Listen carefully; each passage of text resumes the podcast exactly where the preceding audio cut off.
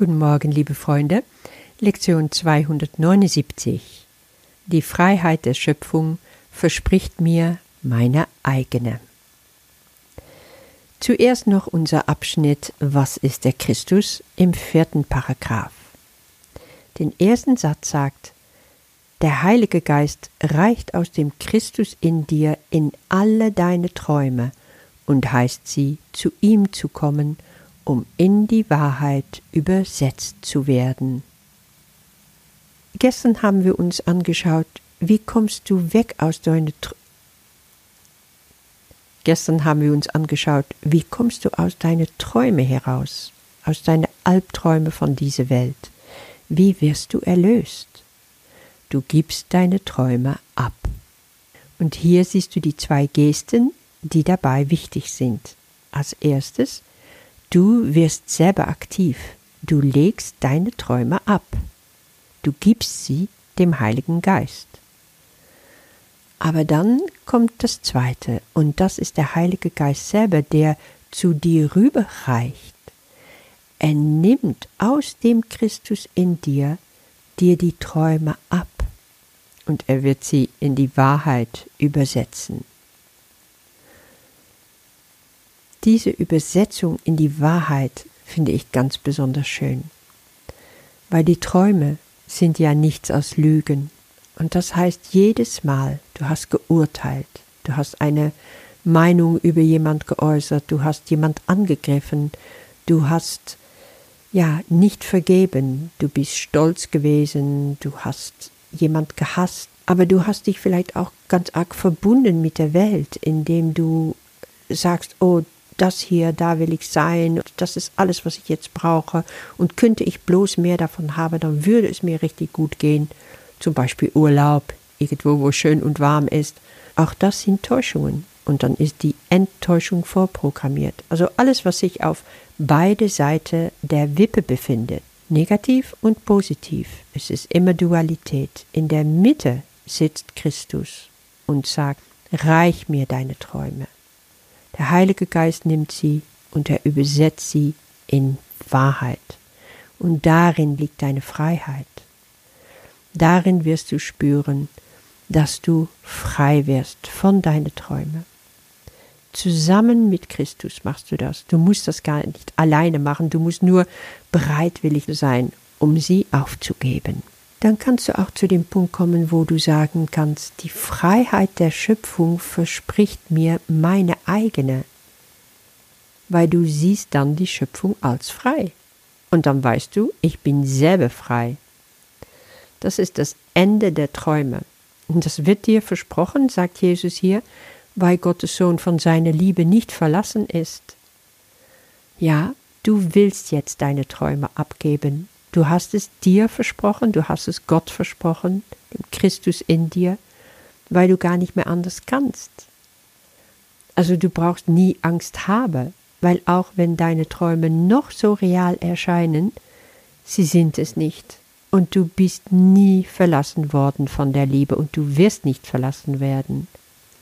In deinem Traum erscheint dein Gefängnis real. Aber es scheint nur so, als ob du nicht frei bist. In Wahrheit aber sind deine Träume schon Vergangenheit. Das macht Jesus hier nochmal so richtig klar. Es kann also gar nichts passieren. Nie, weil es nicht real war. Noch nie.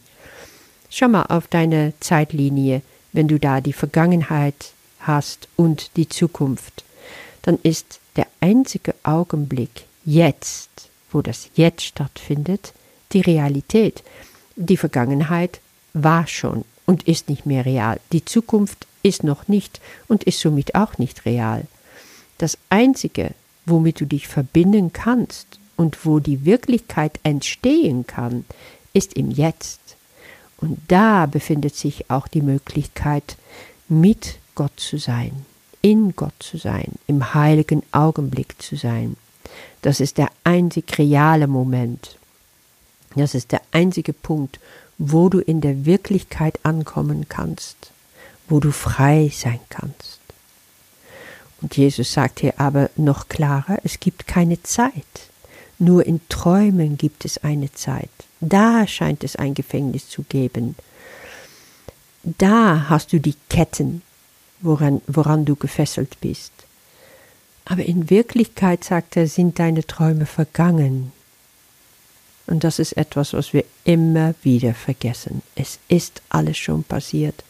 Du musst gar nichts mehr tun. Lass also die ganzen Anstrengungen. Nehme nur das für dich in Anspruch, was schon da ist und auf dich wartet. Die Freiheit ist bereits deins. Und dann fragt er, sollte ich in Ketten warten, die bereits durchgetrennt sind? Nein, das ist nichts in der Sache. Gott hat dir schon die Freiheit geschenkt. Bruder, Schwester, du brauchst es nur für dich in Anspruch nehmen. Das ist alles.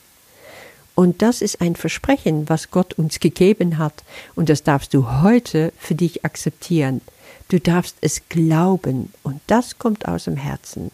Dann kannst du sagen, okay, ich höre dein Wort, ich bin bereit zu folgen, ich bin bereit, mich dafür richtig aufzumachen und die Konsequenzen davon zu akzeptieren, und ich gebe dir mein Vertrauen. Und das heißt, ich gebe dir mein Glauben.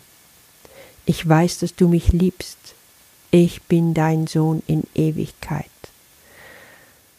Und was will mein Vater für mich?